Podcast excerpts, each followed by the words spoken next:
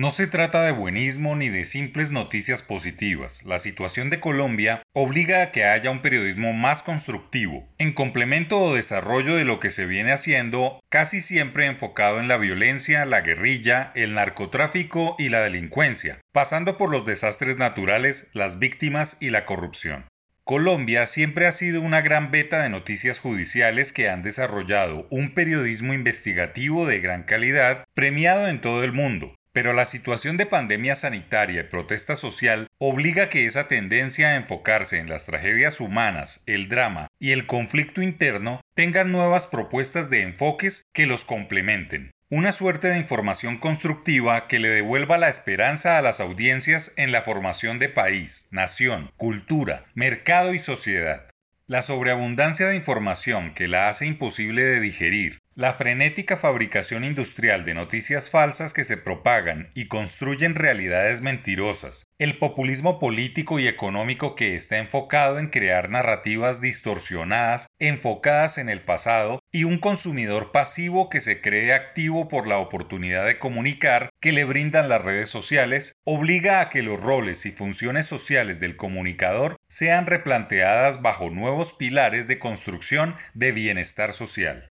Las audiencias digitales, radiales, televisivas o lectoras están consumiendo más información que nunca a través de miles de medios de comunicación, pero muy pocos se detienen a pensar en los valores que subyacen en la construcción de las informaciones. Las empresas informativas están batallando contra sus propios molinos de viento que los ven como la innovación personificada en celulares, internet, streaming, inteligencia artificial, aplicaciones y toda suerte de simples herramientas, canales o plataformas que son solo eso y están al alcance del dinero, pero en la innovación de las narrativas que cuentan sus contenidos y la jerarquización de las noticias no avanza mucho en la plena era de la información. Es el momento de la información constructiva que, sin perder las características del periodismo de calidad, investigación, precisión, buena escritura, entre otros elementos esenciales, debe erigirse como una herramienta de trabajo para las personas, para que tomen decisiones más acertadas y saquen sus propias conclusiones de un momento especialmente convulso, en el que muchos quieren pescar en un río revuelto para obtener el favor político.